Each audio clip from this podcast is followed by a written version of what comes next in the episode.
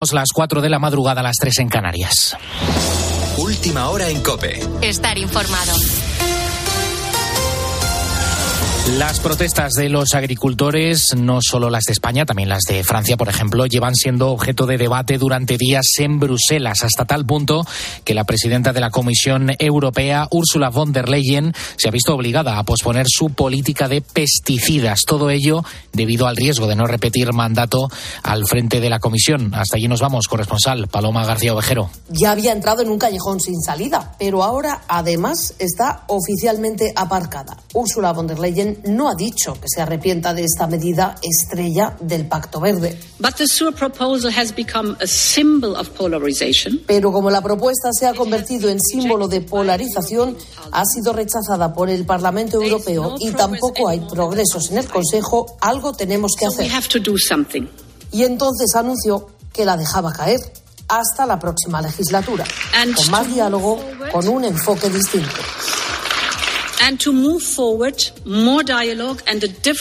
Y con la promesa de involucrar a los agricultores, que ayer estaban allí, en Estrasburgo. Lo que tampoco dijo von der Leyen en su discurso es que si no daba un volantazo con los pesticidas, lo de repetir mandato se le iba a complicar más de la cuenta. En Oriente Próximo, Israel ha rescatado a dos rehenes en una operación militar en Rafah, en la franja de Gaza. El grupo terrorista Hamas asegura que ha sido una masacre esa nueva ofensiva y que habrían muerto entre 60 y 70 civiles. El Estado hebreo dice que solo han fallecido terroristas. Los rehenes se encuentran en buen estado y han podido reencontrarse con su familia. Se trata de Luis y Fernando, pareja y hermano de Clara. Unos días, sin ir más lejos, la escuchábamos en los micrófonos de Herrera en Cope. Mucho terror psicológico, nos decían cada cinco minutos, que probablemente nos quieran bombardear y matar porque no tiene ningún interés hacer negociaciones, prefieren liquidarnos a nosotros para no tener necesidad de intercambiar por los presos palestinos a todo esto, la última ofensiva militar de Israel en Rafah ha sido rechazada tanto por Estados Unidos, principal aliado del Estado, del Estado hebreo, y también de la Unión Europea. Mientras tanto, aquí en España, el Pleno del Tribunal Constitucional comienza a estudiar este martes el recurso presentado por Vox contra varios artículos de la Ley de Protección de la Infancia y la Adolescencia. La formación que preside Santiago alega que esa norma impugnada podría vulnerar, entre otros preceptos constitucionales, la libertad de ideológica y religiosa. También el derecho de los padres a que sus hijos reciban la formación religiosa y moral que esté de acuerdo con sus propias convicciones, el derecho a la intimidad o el derecho a la tutela judicial efectiva. Con la fuerza de ABC. Cope, estar informado. A todo esto, el gobierno está ultimando la nueva ley de atención al cliente, con la que solo podrán hacernos esperar tres minutos al teléfono. Aunque se podrán usar sistemas automáticos, los consumidores tendrán derecho a ser asistidos por un operador con formación específica, Sandra Senjo. La ley afectará a empresas que presten servicios básicos como luz, agua, transporte, telefonía o banca. Nuestros agentes están ocupados. Y espera un momento, y otra vez. Te tienen en espera 5, 10 minutos lo coge una persona, te pasan a otra. Y como no digas la palabra clave, te dicen que vuelva usted a llamar. Con ella se acabarán las largas esperas al teléfono que como mucho podrán durar tres minutos. Además, los usuarios podrán exigir hablar con un operador, quien tendrá que tener una formación específica. Jorge García es director de producto de una empresa de servicios de comunicaciones. Habrá que utilizar la tecnología que está disponible en estos momentos para dar ese mejor servicio, sea en forma de inteligencia artificial, enrutar la llamada a la persona que me atendió en el pasado o a la persona que más sabe sobre un tema determinado. Con la nueva ley de atención al cliente, las empresas tendrán además que dar una estimación de cuándo será resuelto nuestro problema, para lo que habrá un plazo máximo de 15 días. Tienes más información en nuestra página web en cope.es. A partir de ahora cambiamos el buenas noches por el buenos días para seguir poniendo las calles aquí en la cadena Cope. Cope, estar informado.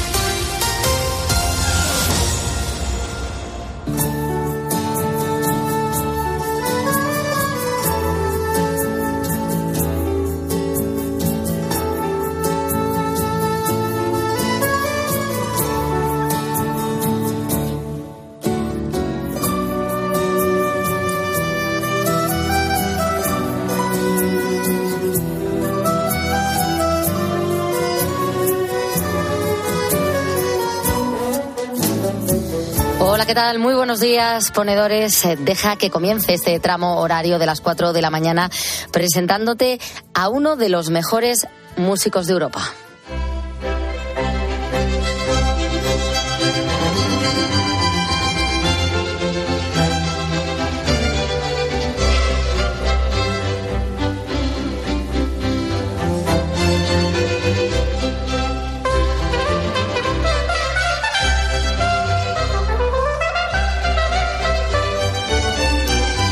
Escuchando al gallego Abraham Cupeiro, que acaba de estrenar su nuevo disco Mitros y lo ha grabado junto a la Orquesta Filarmónica Real en los famosos estudios de Abbey Road en Londres. La historia de Abraham es muy curiosa. Abraham es multiinstrumentista es compositor y lo que nos ha parecido más fascinante, constructor de instrumentos es el único en España. La relación de Abraham con la música además se remonta a su infancia. Ya de niño él comenzó como músico en la banda de su pueblo. Después hizo la carrera en el Real Conservatorio Superior de Música de Madrid. Más tarde se especializaba en interpretación de música antigua por la Universidad Autónoma de Barcelona y desde entonces no ha dejado de componer e interpretar por todo el mundo. La música tiene un poder inmenso creo que nos puede llevar a épocas pretéritas, nos puede acercar mucho más a los seres humanos porque es un, un lenguaje que es el lenguaje de las emociones, no tiene doblez, no tiene doble sentido y entra directo pues al, al corazón de, de, la gente. La verdad es que resulta increíble, pero Abraham toca alrededor de 100 instrumentos, la mayoría de viento, aunque a la hora de componer se apoya en el piano y la percusión. Su pasión por la música es tan grande que ha conseguido reunir una colección de casi 300 instrumentos de todo el mundo, algunos de ellos muy antiguos, pero lo más curioso es que puede hacer sonar cada uno de los 300 instrumentos, aunque lo que se dice tocar bien, como él mismo confía, confiesa, solo puede 100. Imagínate, solo 100 instrumentos. Toca bien. Y, lo dice como apesadumbrado. Uno de estos instrumentos antiguos es el carnix. Eh, se trata de una trompeta de casi dos metros con forma de animal.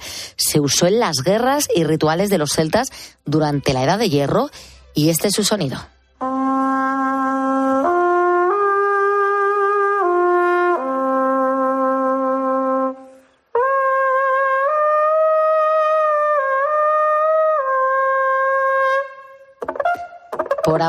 Tiene 60 actuaciones cerradas para este año, para el 2024, por todo el mundo. Un artista gallego que lleva toda su vida recuperando y tocando instrumentos antiguos. Te recuerdo, acaba de estrenar nuevo disco, Mitros. Si te gusta la música antigua, este probablemente sea tu álbum. Son las 4 y 8 de la mañana, 3 y 8. Eh, estamos poniendo las calles. Carlos Moreno, El Pulpo. Poniendo las calles. Cope, estar informado.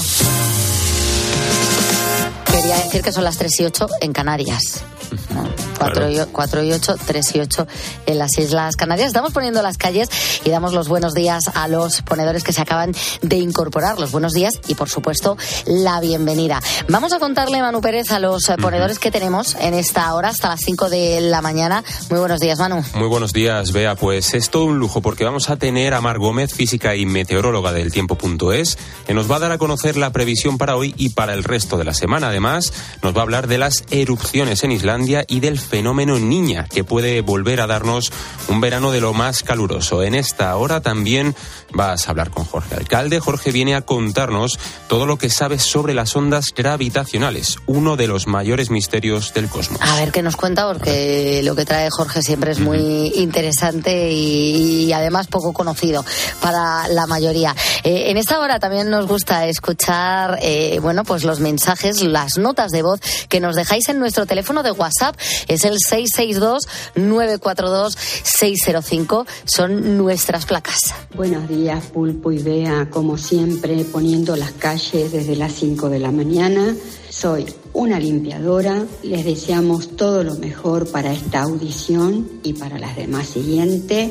Que tengan un bonito día desde el puerto de Sagunto. Adiós, abrazos. Soy ponedora. Viva España. Buenas a todos por todo España y por todo el mundo. Desde el puesto de Vicente, una vez más quiero agradecer a todo el equipo de este programa del Pulpo, eh, cómo amenizáis todas las mañanas y por capitanear a todos los que ponemos las calles, porque sois vosotros los primeros madrugadores. Gracias por vuestro trabajo y estoy seguro que este programa va a ser algo muy grande, muy grande sin tardar. Buenas noches. ¿Cuánto me gusta tu programa? Qué alegría me da cuando lo escucho. Anima a todo el mundo, porque ahí no habla nada de política ni nada de malo y nos pone, los quita contenta. Muchas gracias, muchas gracias por el programa tan bueno que tiene. Estimado Pulp, Cristina de Poniendo las Calles, a toda la gente de Poniendo las Calles, soy ponedor, ponedor de Lima, Perú. Un saludo Gracias de verdad a todos los ponedores que, bueno, interactúan con nosotros, en este caso, mandándonos notas de voz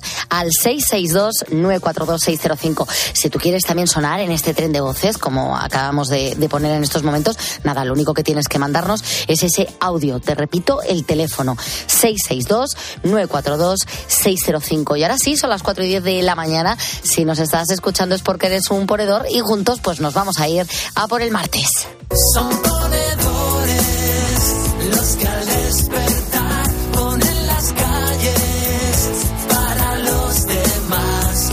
Una gran familia hacia un mundo mejor, poniendo las calles desde el corazón.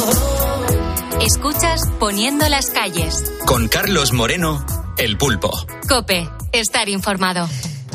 Martes 13 de febrero de 2024, Día Mundial de la Radio. En los días como hoy, pues nosotros sacamos un poquito de pecho y, este medio desde el que nos escuchas, pues va a tener mucho protagonismo. No me trates como un niño, me matas con tu amor tan tierno y protector, que si como, que si duermo, que si fumo o me enfermo. Ay, cariño me trates como un niño. Tu amor es maternal y el mío es conyugal. Si te pido más que un beso, no me trates de travieso. Ay, cariño, porque eres tan sensual. Me enloqueces cuando ignoras mi estilo tropical.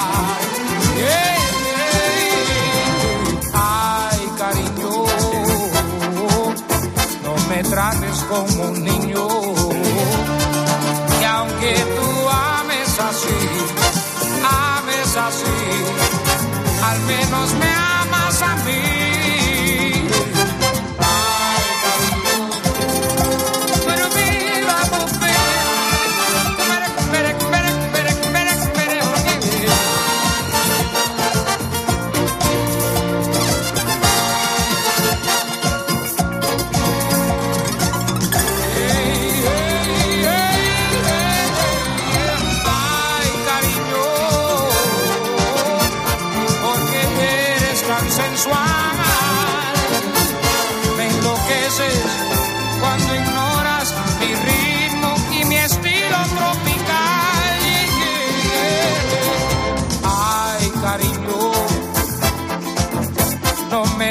Trates como un niño. Aunque me amas así,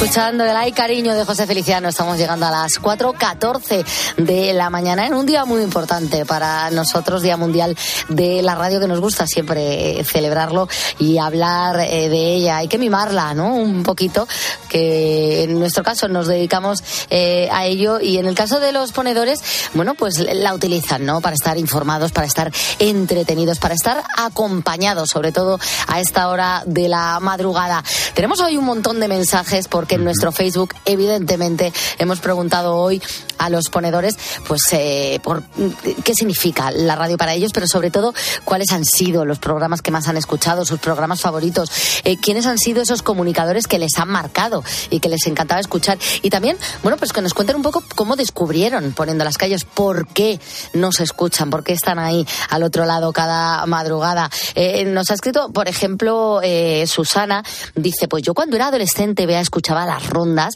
luego a Pepe Calaveras, eh, me ha encantado toda la vida Encarna Sánchez y también he escuchado durante mucho tiempo hablar por hablar eh, cuando lo hacía eh, Mara Torres. O Vicente, que dice, para mí protagonistas con Luis del Olmo. Lo escuchaba de niño, tengo 55 años y luego pues he vagado por todo el espectro de las ondas hercianas del dial. Muchos nos recuerdan ese protagonistas, muchos nos recuerdan a Luis del Olmo y yo a todos ellos les pido que se queden porque hoy va a ser un día muy especial relacionado con este gran comunicador. Manu, ¿qué más nos cuentan los ponedores en Facebook? Pues nos cuenta Hortensia, yo siempre me acuerdo de haber vivido con la radio puesta como ahora mis programas favoritos, el partidazo y poniendo las calles. Y los fines de semana, tiempo de juego. Y mi comunicador preferido, aunque ya no esté con nosotros, Pepe Domingo Castaño. Un saludo para todos los radioyentes. Nos dice también Gloria, felicidades al mundo de la radio. Yo Gracias. siempre me he dormido con la radio en la mesita de noche desde que era chiquita con mis padres y luego con mi marido. Somos grandes radioaficionados y la radio me acompañará toda la vida. Nos dice también Antonio, hola muy buenas ponedores, yo soy más de radio que de otros canales de Mm, televisión. Que, que de otros medios. Exactamente, prefiero mil veces la radio antes que llevar música en el coche. Mis programas favoritos, aunque hay muchos, son La Mañana de Herrera, Poniendo las calles, Levantando las pestañas de Canal Fiesta y Tiempo de Juego. Y también nos dice Maite, me ha acompañado la radio siempre. De pequeña y debido a la polio pasaba muchas horas haciendo ejercicio y escuchaba con mi madre la novela de Simplemente María, de mayor. Simplemente María, imagínate, no- la, yo- la novela. Yo ni idea, yo la verdad. Eh, eh, bueno, es que, eh, Manu, ¿tú, eh, ¿tú qué recuerdas de niño? Escuchar Yo la radio. niño, A ver, eh, para que. Y ya te vamos a ubicar rápido. Vamos a saber eh, tu- el año de tu nacimiento Pues- por lo que escuchabas con tu padre en la radio. Pues yo recuerdo que yendo al. a- bueno, yo hacía tenis de pequeño. Y bueno, mi padre iba cambiando de vez en cuando. Sí, y, y en una de esas, pues me acuerdo mucho de una radio de la competencia. Sí. Que, que, bueno, la cadena Ser. Sí, hoy es el Día Mundial de la Radio. Hoy hablamos hoy- de todas las Hoy, hoy emisoras. somos compañeros, por supuestísimo, y bueno, y todos los días. En, en la ventana tenían un, una sección de música, Sí. Ariel Roth y Jaime Urrutia, que la hacían con, con Gemma Nierga. Y yo me acuerdo que, que ese momento era Y te quedaste con eso. súper Era especial. muy divertido. Sí, sí, sí, porque además siempre nos, o sea, siempre ponían como una canción que para ellos había significado mucho. Y era como descubrir música, claro, que yo no tenía ni idea. Yo tenía igual 10, 11 años y yo conocía pues lo que ponían en, en la radio musical. Y era música de, pues claro, de los 50, de los 60, 70. Y me acuerdo, yo me acuerdo de esos viajes en coche, los recuerdo con muchísimo. descubrías joyitas. Sí, sí, sí. Manu, ¿tú por qué te quieres dedicar a la radio o has caído un poco de rebote? Que a veces pasa. No, no, no, que va, que va. Yo, mira, eh, lo... Pasa, eh, caer de rebote, pasa y engancha. Y el que mucho, entra aquí no sale. De Sí, hecho, sí. hay gente que luego prueba en la tele y, No, y, no, y no. a- y vuelve con el tiempo a la radio. Yo he probado en todos los medios, o sea, prensa escrita, tele y radio también. Y la radio sí que es verdad que, que tiene ese componente especial, porque sabes que le estás hablando directamente a, alguien. Y, me acuerdo que cuando entré en la carrera, yo en el colegio instituto siempre he sido muy de hacer lo que tenía que hacer y ya. Pues cuando entré en la carrera em, tenía clase por la mañana y claro, por la tarde había ese periodo de una a cuatro, creo que era, la parrilla eh, radiofónica de la universidad y yo me acuerdo que quería estar ahí siempre. O sea, igual la clase terminaba a las dos y me iba directo para allá. Y luego otra cosa curiosa yo sufro bastante alergia, el de ácaros y demás. Tenemos al programa, Sí, sí, tenemos no, al programa, en nada es que- estará Pulpo con nosotros, que precisamente le tenemos con un, con un Sí. buen ataque de alergia, pero, pero va a estar, va a estar aquí en el Día Mundial de la Radio, en, en nada, en un momentito. Pues me acuerdo que mm, yo tenía alergia y era entrar al estudio y se me pasaba. O sea, a ti te quita esto los males. Te- sí, sí, sí, te lo prometo. O sea, es maravilloso el efecto, el efecto que tiene la radio, no solamente en eh, los oyentes, en este caso en los ponedores, sino también En los en los que hacemos eh, la radio. Bueno, a ti nadie te iba a haber dicho en su día, y tú no te podrías imaginar, que ibas a estar en la radio trabajando en Poniendo las Calles a las 4.19 de la mañana y además haciendo un juego. El Sí. juego del tutorial es martes de tutorial y no lo podíamos dejar en el tintero. Eh, toca aprender, ¿no? A que nos enseña uno de los cientos de tutoriales que encontramos en la red y de lo que se encarga en estos meses, pues eh, Manu Pérez.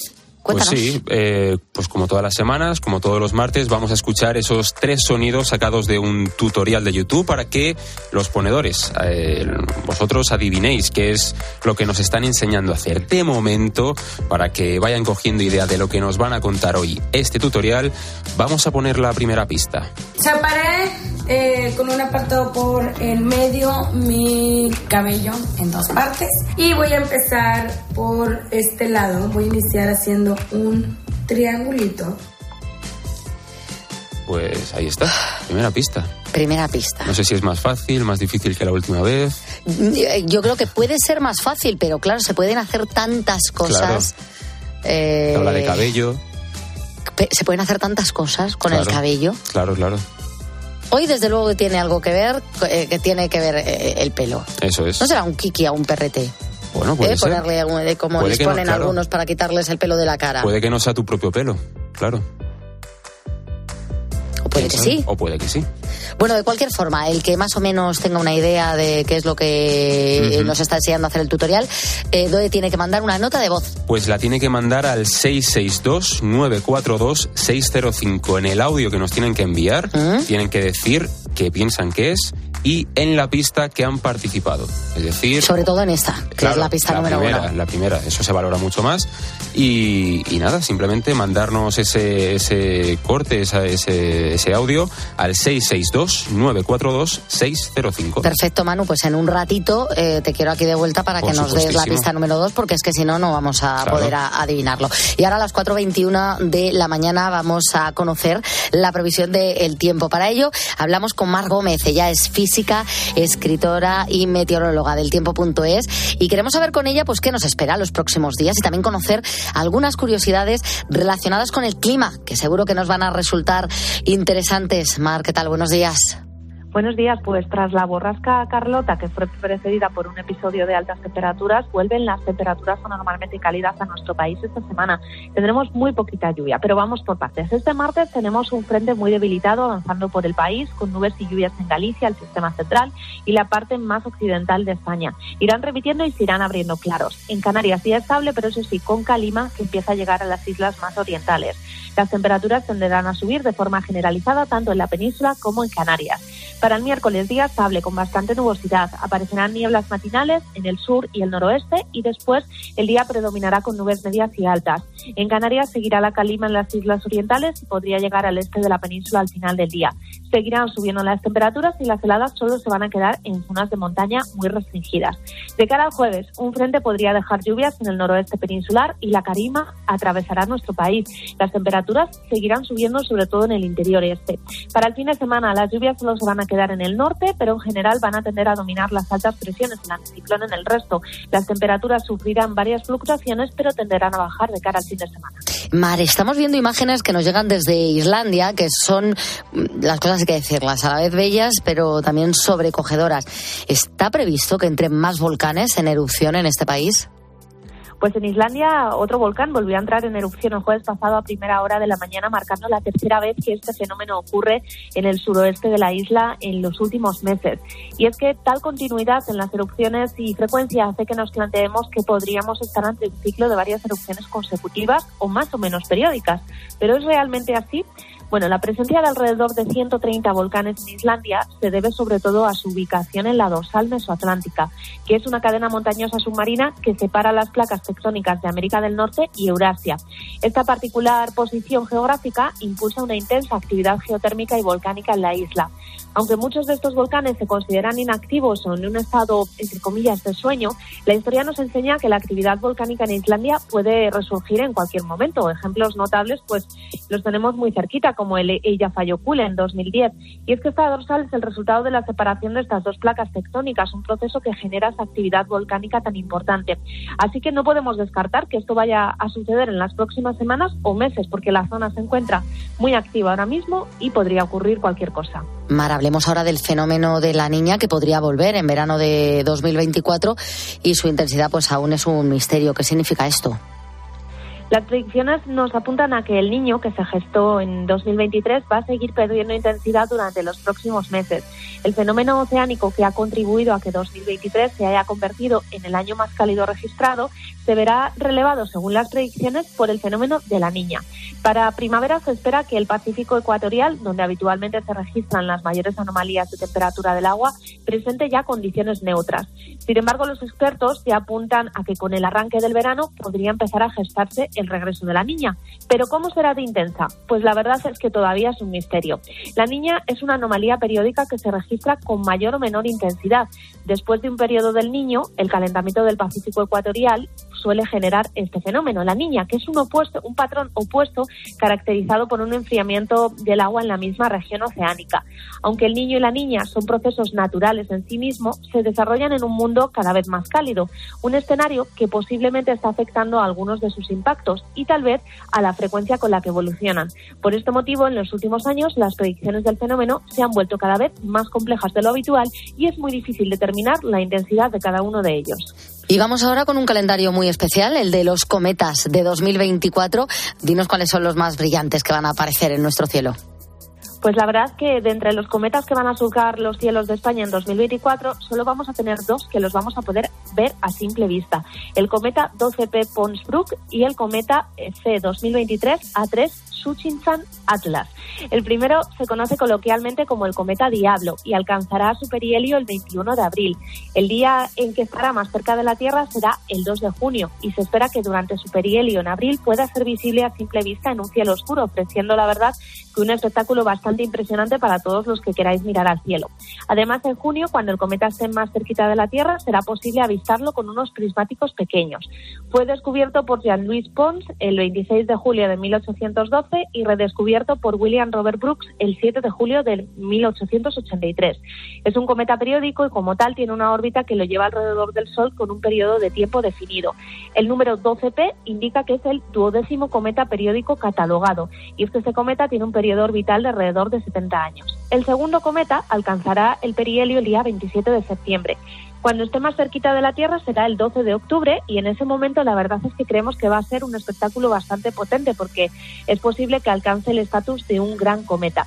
Durante los meses de septiembre y octubre se espera que su luminosidad sea lo suficientemente intensa como para poder ser visible a simple vista. Tendremos más cometas, pero los eh, demás no van a poder ser visibles a simple vista, así que estos dos ofrecen una oportunidad única para todos para que miremos al cielo y podamos verlo. Pues gracias, Mar. A las 5 te esperamos para conocer contigo la información del tiempo de hoy. Una hora en la que también se incorporará el pulpo. Nosotros vamos a seguir a las 4 y 27 de la mañana poniendo las calles.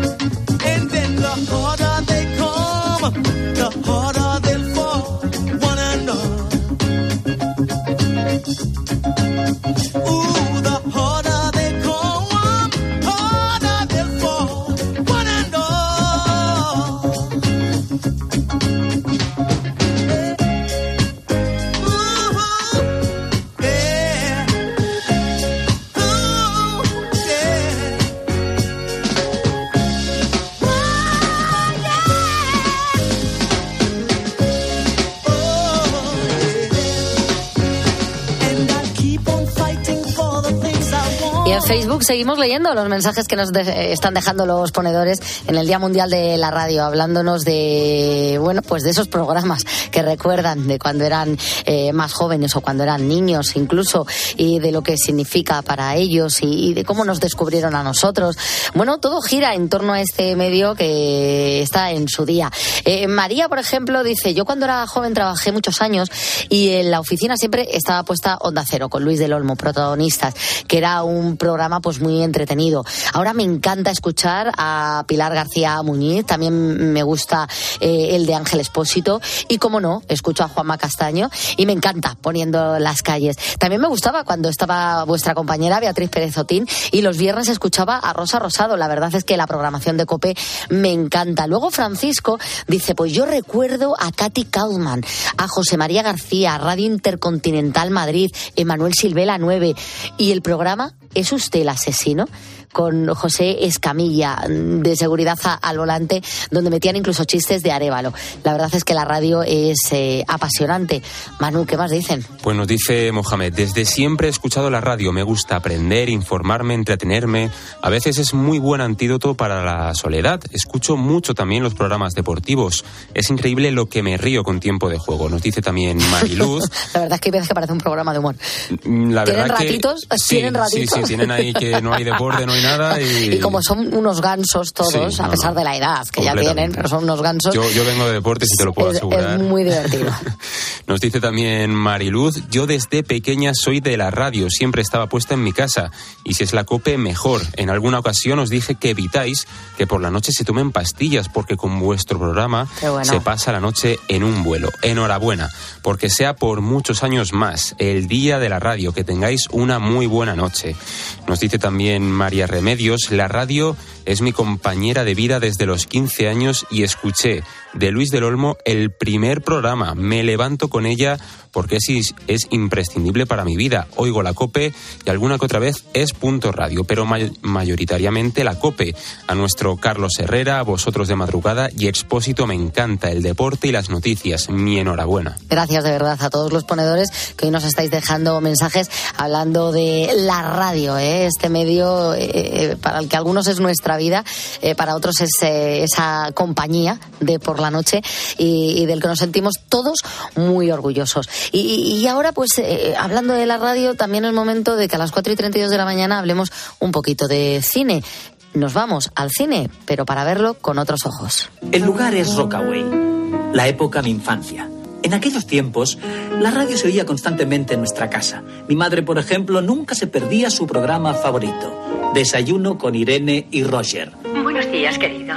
Pásame el zumo de naranja, por favor. Mi programa favorito se llamaba El Vengador Enmascarado.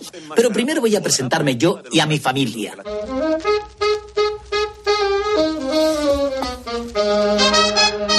Pues ya está aquí con ojeras, una sonrisa en los labios y pegado al micrófono Jerónimo José Martín, crítico de cine de Cope y 13. Muy buenas noches, Jero. Gracias por poner las calles con nosotros. Buenas noches y gracias a ti por ayudarnos todos los días a amar la radio cada vez más. Pues esto parece un poquito obvio decirlo así, pero ¿por qué nos traes hoy días de radio de Woody Allen? Porque hoy, 13 de febrero, es el Día Mundial de la Radio, desde 2012, año en que lo instituyó la Asamblea General de las Naciones Unidas para conmemorar la fecha concreta del establecimiento de la radio de la ONU en 1946. Su objetivo, como es lógico, es reconocer el papel de la radio en la difusión de información, entretenimiento y educación, así lo dice la propia ONU, a nivel mundial, lógicamente, así como su contribución a la paz y el entendimiento entre las naciones. Buen objetivo, sobre todo con la que está cayendo ahora mismo. Quizás la mejor película sobre el tema es una película española, Historias de la Radio, del año 1955 de José Luis Heredia, pero ya hemos hablado de ella en este programa. Así que vamos a comentar la que yo considero la segunda mejor película sobre la radio, que es Días de Radio, en la que el cineasta neoyorquino Woody Allen crea, pues eso, el típico tapiz suyo de entrañables y nostálgicas historias en torno a la radio, esta vez en los años 30 y 40, porque la española se centra en los años 50, así como un divertido autorretrato, como un personaje que es el protagonista, se llama Joe Niedelman. Bueno, pues arranquemos, si te parece por ahí, Jero. ¿Quién es Joel Niedelman? Pues mira, Joe es un pícaro chaval judío de Brooklyn, aficionado a la radio, que fantasea eh, con su sexy profesora de sexto. Sus divertidas andanzas, narradas por el propio Joe, que es la voz de, de Woody Allen, se entrelazan con las de su familia y la gente de su barrio. Eh, es una familia de clase trabajadora que vive en Rockaway Beach, en Nueva York, y sus miembros escuchan a diario diversos programas de radio de acuerdo con sus variadas personalidades que, de las, eh, en las que Woody Allen va saltando de una a otra. Joe comienza contando cómo dos ladrones se involucran en un juego de radio después de levantar el teléfono durante un robo en una casa. Un recurso que para cualquier cinéfilo sabe que ya había hecho antes José Luis Heredia en la española Historia de la Radio. Y de hecho hay mucha mitología en torno a eso, si Woody Allen llegó a ver esta película en algún festival de cine español o lo que sea, porque es justo el arranque de una de las historias de la radio de José Luis Heredia. Luego yo continúo asociando viejas canciones de radio con sus recuerdos de infancia. Su madre siempre escuchaba un programa llamado Desayuno con Irene y Roger, el equivalente a los matinales actuales, los despertadores, ¿no? Eh, su padre siempre mantuvo en secreto su trabajo como taxista. La tía Bea mantenía citas en serie en busca de un potencial marido. El programa de radio favorito de Joe era El Vengador Enmascarado, que él se imaginaba fuerte y heroico, aunque en realidad el actor de voz que lo interpretaba era bajito y calvo, como ve el espectador en la película. Muy de Woody Allen todo, como ves, ¿no? También recuerda historias sobre héroes deportivos, boletines informativos sobre la Segunda Guerra Mundial, un reportaje sobre una supuesta invasión marciana, la transmisión en directo de la búsqueda de una niña que cayó a un pozo. Eh, con todo esto, que es como muy abigarrado, muy caótico, es de las películas así más caóticas de Woody Allen, yo he quedado fascinado por el brillo y el glamour de Manhattan, sobre todo cuando tiene la ocasión de ir un día al Radio City Music Hall. Y recuerda también a estrellas de la radio como la pobre Sally White, cuyos sueños se vieron obstaculizados por su mala voz, su fuerte acento y un peligroso encuentro con un gáster. O sea, culebrón total. Y sobre todo, eh, Joe descubre la música a través de la radio y la convierte en su gran pasión, lo mismo que le pasó a Woody Allen. Eh, Jero, como curiosidad, ¿tiene algún fundamento real los relatos de esta película? Bueno, además de que efectivamente son recuerdos reales de Woody Allen, donde va mostrando cómo fue su infancia, eh, en la película se recrean programas de radio famosos. Por ejemplo, La Guerra de los Mundos de Orson Welles, tra- transmitida por la CBS Radio en 1938, y luego lo mezcla eh, o los deforma con nuevos detalles, nuevos personajes, casi todos basados en personalidades reales. Veo básicamente esta película como una caricatura, reconocía el propio Woody Allen. Si miras a mi madre, mi tío Abe, mi maestro de escuela, mis abuelos, se suponía que eran exagerados como dibujos animados. Es una mirada infantil y un poco de cartoon, ¿no? Y hay otras muchas marcas a lo largo de la película que ayudan al espectador a identificar en qué año concreto está la historia. Por ejemplo, el anuncio del bombardeo de Pearl Harbor, que es de 1943, eh, o la escena de la fiesta de Nochevieja en la radio del hotel, transmitida en 1943-44. Luego, por ejemplo, los personajes interpretados por Tito Puente, que aparece todo el rato con un chihuahua en brazos, y Denis Dumont recuerdan muchísimo al director de orquesta español Xavier Cugat y a la cantante Lina Romay, respectivamente. Xavier Cugat iba siempre con un chihuahua. Y el personaje de Mr. Milanus, que lo interpreta en la película Andrew Bert Clark, es muy similar al personaje de radio y, de cine de Great Gildersleeve, interpretado por Halo Pidey, eh, que era un tipo con un tamaño enorme, bigote, una risa muy similar. O sea, está haciendo homenajes a personajes concretos. Y, por ejemplo, la historia de Polly Fairs, que es la pequeña que se cae a un pozo, se basó en concreto en una eh, tragedia real, radiada y televisada en directo, de una niña llamada Katy Ciscus, eh, de tres años, que en 1949 se cayó en un pozo de San Marino, California. O sea, ahí ese lo usa, lo lleva a otro sitio y lo mete en la película. Y luego, la que hemos citado, eh, el hecho de que Sally White se convierta en una famosa reportera de chismes después de fracasar eh, en la radio, se basa en, la actriz de la vida real eh, convertida en la chismosa Hedda Hopper, que es una de las grandes informadoras de cine y de las más cotillas, claro. Cuando Sally, que la interpreta en la película Mia Farrow, presencia un asesinato y es secuestrada por Rocco, eh, que es Dani Aiello, no se especifica el lugar, pero parece ser el Marruecos, que era un club nocturno de Nueva York eh, famoso por sus banquetas con rayas de cebra, en concreto, que es como sale en la película. Hacia el final de la película, cuando Sally se hace famosa, menciona el Marruecos por su nombre como parte de su transmisión de radio. O sea, como siempre, Woody Allen hace un homenaje a lo que le gusta, la música, la radio y Nueva York. La historia de Kirby Kyle, el desafortunado jugador de béisbol, es una parodia, en cierto modo, del ex lanzador de los medias blancas de Chicago, Monty Stratton, cuya prometedora carrera se descarriló después de perder parte de una pierna en un accidente de caza. Y luego, por ejemplo, aparece un ventríloco eh, muy popular, según la película, inspirado en Edgar Bergen, que paradójicamente tuvo más éxito en la radio, donde no importaba si movía o no los labios, que posteriormente en la televisión. ¿no?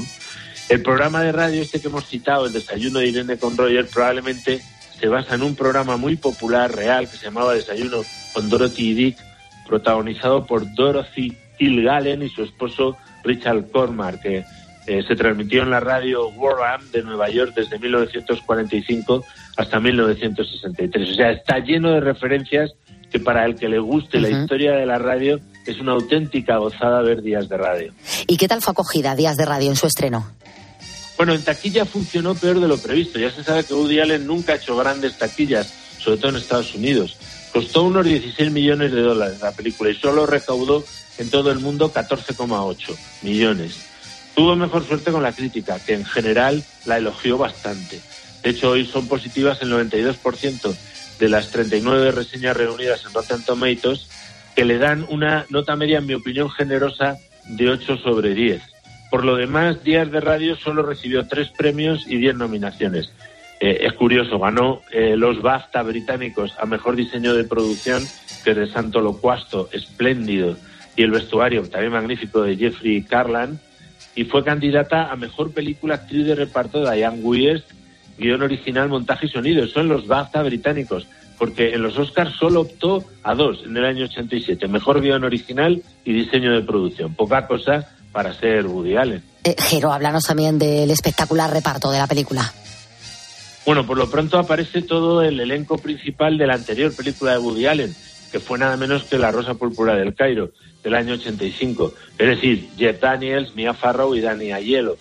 Eh, para el cameo de la canción de Diane Keaton, que aparece muy poco, Diane Keaton es una de las habituales del cine de Woody Allen, eh, como iba a estar muy poco tiempo, Woody Allen se aseguró de que su canción fuera una melodía potente y entonces eligió el estándar de Cole Porter, sería tan agradable volver a casa. Eh, de modo que se hace notar muchísimo esa escueta presencia de Diane Keaton en la película. Y luego William H. Macy, que es un actor magnífico, aparece dos veces como voz de radio y como uno de los actores de radio en el anuncio que aparece de Pearl Harbor.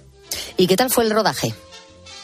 Bueno, debió ser, como todo lo de Woody Allen, rápido y agradable, porque eh, deja mucho hacer a los actores Woody Allen. Él me decía, eh, después le, le pregunté, después de hablar con dos actrices suyas, que una me dijo que era muy buen director porque era muy divertido y otra porque era muy buen guionista. Y él poniéndose en su personaje me decía, no, yo en general tiendo a usar primeras tomas, porque cuando les doy indicaciones a los actores las estropeo. Me vino a decir más o menos eso, ¿no? Con lo cual los rodajes con él son agradables, se rodea de gente muy conocida, eh, y en fin, debió ser así porque no hay grandes noticias del rodaje.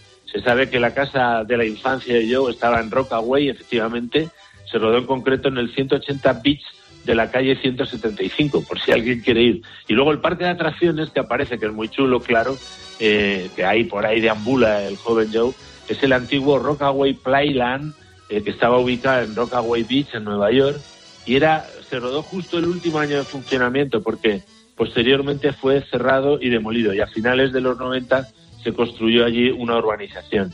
La estación de tren eh, Beach en 98, eh, en el tren In A de Nueva York, conserva el nombre de Playland, de ese parque de atracciones. Cuando Jim va al cine con su tía, se está proyectando la escena de Historia de Filadelfia en la que Catherine Hepburn besa y abraza a James Stewart. Esto da una declaración de principios de Woody Allen eh, elogiando lo que se llamó la Screwball Comedy, la gran comedia americana de los años 40 y 50, 30, 40 y 50. Y la escena en que Joe ve un submarino alemán en la playa, eh, quiere decir, es como una imaginación, se supone, ¿no? Pero tiene cierta base real, porque parece ser que algunos submarinos alemanes fueron enviados a Estados Unidos en misiones secretas Y desde luego, si llegaron al puerto de Nueva York, tenían que pasar por esas ensenadas de Rockaway, donde se ambienta la, eh, la película. Eso sí, nunca llevaría pintada una esvástica blanca en su torre de mando, porque claro, el color blanco es el más visible de todos. Entonces eso se vería desde lejísimos y era como ponerle una cruz al submarino para mandarle eh, un torpedo, ¿no? O sea que sería un objetivo muy fácil. Con lo cual eso es un detalle pequeño que no cuidó Woody Allen, que ya se ve que este tema de, las eh, características de un submarino no lo tenía muy controlado, ¿no? Y luego es también otro dato que he encontrado es que las actrices Mia Farrow y Diane Keaton compartieron la misma entrenadora vocal, Janet Frank. Esto dice mucho de la calidad de los actores y actrices de- del gran Hollywood. O sea que también en los rodajes, para adecuar, por ejemplo, el acento neoyorquino, pues tenían ahí una entrenadora vocal o incluso si tenían algún problema en ese momento, esta entrenadora les ayudaba a hacerlo bien, lo cual dice mucho, pues eso de la calidad altísima que se buscaba, que siempre se ha buscado en Hollywood, ¿no? Y ya tenemos que terminar, Jero, dinos algo de la banda sonora Días de Radio. Bueno, es magnífica, es fundamental en la trama, eh, se compone de una selección magnífica de 43 canciones de los años 30 y 40 de todos los géneros, hay mucho jazz, lógicamente, siendo Woody Allen, pero hay también otros géneros, y decía el crítico David Denby eh, que el verdadero pegamento, digamos, de Días de Radio, lo que une todo es la adormecedora y hermosa música de la época. Cole Porter, David and Warren, Big Bands, jazz, crooners, Carmen Miranda. O sea que es una música perfectamente combinada con imágenes de viejos edificios de madera y ladrillo y antiguos lugares glamurosos que produce, decía este crítico, un ambiente de nostalgia distanciada y agridulce. Yo creo que refleja perfectamente ese tono un poco decadente y agridulce, ciertamente, de días de radio. Además de los músicos ya citados, se escuchan temas de Glenn Miller, de Larry Clinton, Tommy Dorsey, Artie Shaw, Benny Goodman, Alan Jones, Sammy Kay, Guy Lombardo, Richard Himber, Duke Ellington, o sea, de, los grandes de esos años 30 y 40.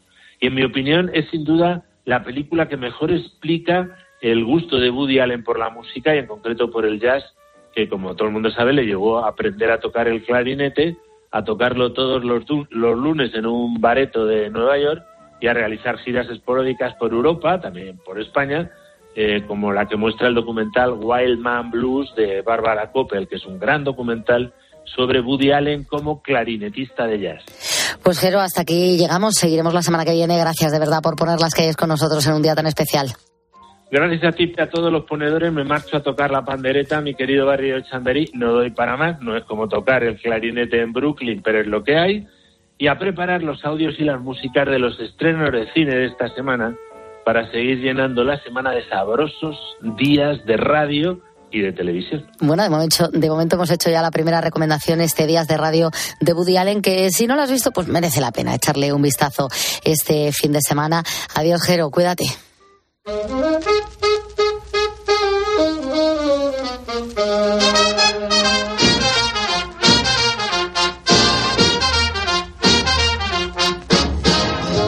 Y ponedores, yo sé que ahora mismo muchos eh, estáis eh, trabajando, otros pues eh, ya habéis terminado la jornada y decís voy a volver a casa. Sea cual sea la situación, voy a hablarte ahora del kit de los ponedores.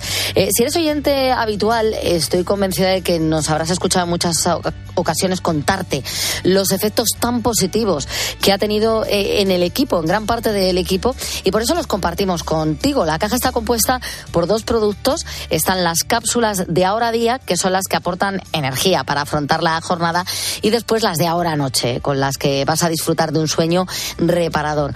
Si te preguntas cómo puedes eh, conseguir eh, esta caja, este kit, es muy sencillo. Solo tienes que entrar en la página de ahoralife.com. Recuerda que ahora en este caso se escribe sin H, así que no esperes más para mejorar tu estado de ánimo y tu bienestar. Carlos Moreno, El Pulpo. Poniendo las calles. Cope, estar informado. ¿Buscas diversión? A las 10 de la mañana la tienes asegurada en Herrera en Cope. Buenos días. Buenos días, Alberto. ¿Y usted a qué es alérgico? Tengo alergia a las angulas. ¿Cómo se hace una prueba de, de angulas que no que era inédita en esa, en esa consulta? de- claro, de- claro, claro, interesante. Mi poder adquisitivo no me permitía comprar angulas. Compré unas anchoitas y un poco de pescado y llevé un tubo de ensayo pequeñito. Les pedí que por favor, que si me, da, me regalaban dos angulas. Y pregunté, ¿les debo algo por las angulas? Y dice, no, hombre, no. Todo sea por la ciencia, me dijo el pescadero. Escucha Herrera en Cope, de lunes a viernes de 6 a 1 del mediodía. Escuchas Poniendo las calles. Con Carlos Moreno, El Pulpo. Cope, estar informado. 4.50 de la mañana, nada, en 10 minutos se incorpora eh, el pulpo para estar con nosotros en este Día Mundial de la Radio, pero ojo porque tenemos que seguir jugando a adivinar el tutorial, Manu. Sí, porque está ya el WhatsApp del programa ardiendo porque hay muchísima participación. Estamos escuchando sonidos sacados de un tutorial de YouTube para que los ponedores adivinen qué es lo que nos están enseñando a hacer. Ya hemos puesto la primera pista, ahora toca la segunda. En esta esquinita vamos a partir en tres. Seccionamos en tres. Y vamos a empezar con el mechón que está pegado a la frente, a pasarlo por en medio. Y luego el otro mechón al centro. Segunda pista de este Adivina el tutorial. Seguimos con el mechón, seguimos con Sí, el con el cabello. cabello, el pelo. Eh, en este caso, si sabes qué nos están enseñando a hacer, pista número 2 al 662-942-605. Y ahora vamos a hablar de ciencia. Yo no sé qué me dirías, ponedor, si te cuento que en el cosmos existen unas arrugas, arrugas invisibles que pueden llevar información valiosísima sobre nuestros orígenes. ¿Sabes que la ciencia quiere empezar a medirlas? Se llaman ondas gravitacionales, son uno de los mayores misterios de la cosmología y una nueva investigación las está poniendo de moda. Jorge Alcalde ha venido para contárnoslo. Jorge, ¿qué tal? Buenos días, ¿qué es eso de las ondas gravitacionales? Muy buenos días, pues sí, pues, eh, la, investigación la verdad que es, sorprendente, forma parte de esos misterios del cosmos que todavía no hemos podido resolver y sin duda nos da pistas de hacia dónde puede ir el universo en el futuro. O sea, las ondas gravitacionales, esto de lo que estamos hablando, son arrugas en el espacio-tiempo. Es una especie de pequeña distorsión que producen los grandes acontecimientos cósmicos, por ejemplo, un agujero negro gigantesco o una colisión entre galaxias muy grandes, que producen distorsiones en el espacio y el tiempo. Es como si lanzásemos una roca gigantesca a un colchón y este se llenase de, de pequeñas perturbaciones, de pequeñas arrugas. Bueno, pues esas arrugas efectivamente pueden volar, viajar por todo el cosmos cargadas mm, de información. Y eso es lo que mm, nos va a permitir conocer mejor cómo está fabricado el universo y cuál es su destino. Eh, Jorge, pero si son invisibles, ¿cómo sabemos de su existencia? Sabemos de su existencia por dos razones. Una porque en la teoría, sobre el papel, nos lo contó Einstein. Ya fue el primero en definir, al hacer los cálculos matemáticos referidos a cómo tiene que funcionar el universo y teniendo en cuenta la gran energía que desprenden los grandes acontecimientos, como los agujeros negros, él definió que tenía que producirse, es- producirse estas arrugas en el espacio y el tiempo, estas pequeñas distorsiones en el colchón que sujeta todo el universo. Lo que pasa es que nadie pudo detectarlas, nadie ha podido verlas, porque son imperceptibles a los ojos de cualquier telescopio, de cualquier máquina que fabrique el ser humano. Hasta hace muy poquito, hace un par de años, un, aparato de detección de energías muy minúsculas en la Tierra detectó por primera vez lo que se supone que es una onda gravitacional, una de esas arrugas. Y ahora se ha conocido que está en marcha el primer gran telescopio que se va a lanzar al espacio a la búsqueda de ondas gravitacionales que se inaugurará en el año 2035, todavía falta un poquito, pero que sin duda será un acontecimiento científico para entonces. Y se pretende descubrir también su tamaño, ¿verdad? Sí, efectivamente, fíjate que este, este telescopio lo que hace es detectar pequeñísimas diferencias en la energía que nos llega de fuentes muy lejanas.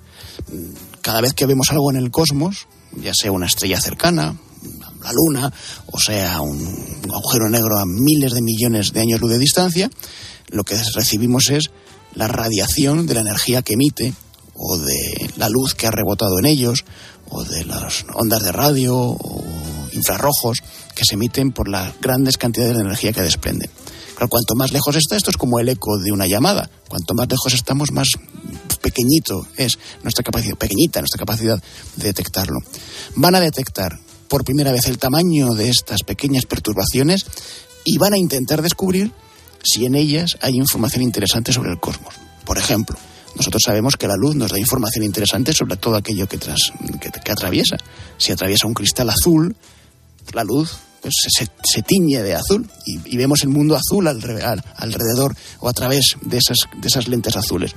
Por el mismo modo, unas ondas gravitacionales que atraviesen, por ejemplo, un cuásar o una galaxia, se impregnan de esa información y a lo mejor podemos descubrir más cosas gracias a esos datos que nos llegan. Eh, Jorge, ¿cómo va a ser ese experimento? Ahora mismo estamos en fase de desarrollo del proyecto. La Unión Europea y la Agencia Europea del Espacio han asumido esta investigación, lo cual quiere decir que van a dotar de dinero, de presupuesto, para desarrollarlo. Y los primeros pasos van a ser construir tres grandes telescopios que se van a situar cada uno de ellos a 2,5 millones de kilómetros de distancia, que es más mayor, una mayor distancia que la que hay entre la Tierra y la Luna, por ejemplo. Cada uno de ellos va a estar tan separado y aún así van a estar conectados por una comunicación láser, de manera que lo que ocurra en cada uno de ellos va a poder ser medido por los otros dos. Y dentro de estos telescopios va a haber una masa que flota en caída libre, casi casi como si fuese una bolita flotando en el aire, que a la mínima perturbación que reciba mandará una información al resto de los telescopios. Y lo que se espera es que cuando una onda gravitacional impacte sobre alguno de estos eh, núcleos de los telescopios, se pueda lanzar una alerta, detectarlo e y empezar a analizarla. Y si pensamos en su utilidad, en lo práctico, ¿para qué nos va a servir? Necesitamos saber más de cómo se originó el cosmos, entre otras cosas, bueno, por conocimiento científico, pero también para saber hacia dónde va el cosmos. Todavía hay muchas incertidumbres sobre cuál va a ser el destino del universo. No sabemos si el universo se expandirá para siempre, eternamente, no sabemos si en algún momento esa expansión se detendrá y empezará a contraerse y volveremos en un ciclo casi infinito de expansiones y contracciones. No sabemos realmente qué son algunos fenómenos que vemos en el cosmos. No conocemos bien cómo funcionan los agujeros negros, los cuásares, que son grandes explosiones de energía en el, en el, universo. Bueno, en el fondo todavía nos queda mucho por conocer. Y esto de las ondas gravitacionales a mí se me antoja que es parecido a cuando a como cuando Galileo inventó el primer telescopio. Que no sabíamos casi nada de lo que ocurría en el cielo y gracias a esa ventanita que se abrió de observarlo de cerca, pues se descubrieron nuevos planetas, satélites alrededor de los planetas y cuestiones que nos parecen obvias, pero que obviamente en el siglo XVI o XVII eran incógnitas. Posiblemente las ondas gravitacionales abran ventanas al conocimiento del cosmos que hoy nos parecen impensables, que ni siquiera nos podemos imaginar, pero que van a bordo de esas pequeñas ondas que todavía no hemos podido detectar. Solo nos queda esperar que toda esta investigación pueda aportar algo también al tema de las arrugas humanas y no a las cósmicas solamente.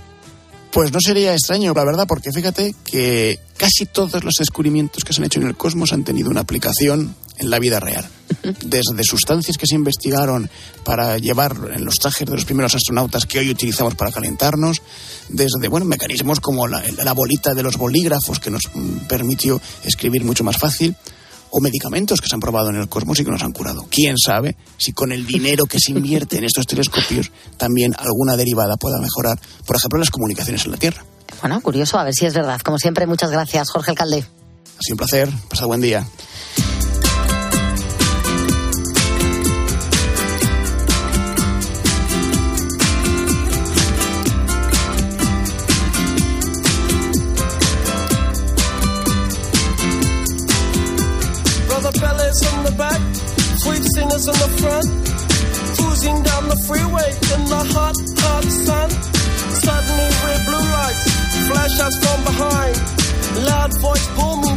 Step out onto the line. Ballet bridge words of comfort, Cena just hides her eyes. Policeman taps the shades, is that a Chevy 69? How bizarre. How bizarre, how bizarre.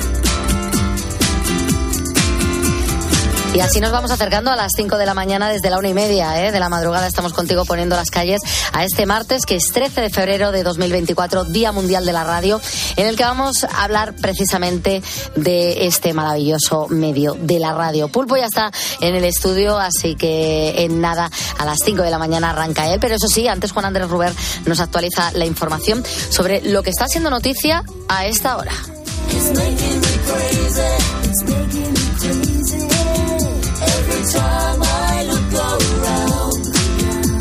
every time.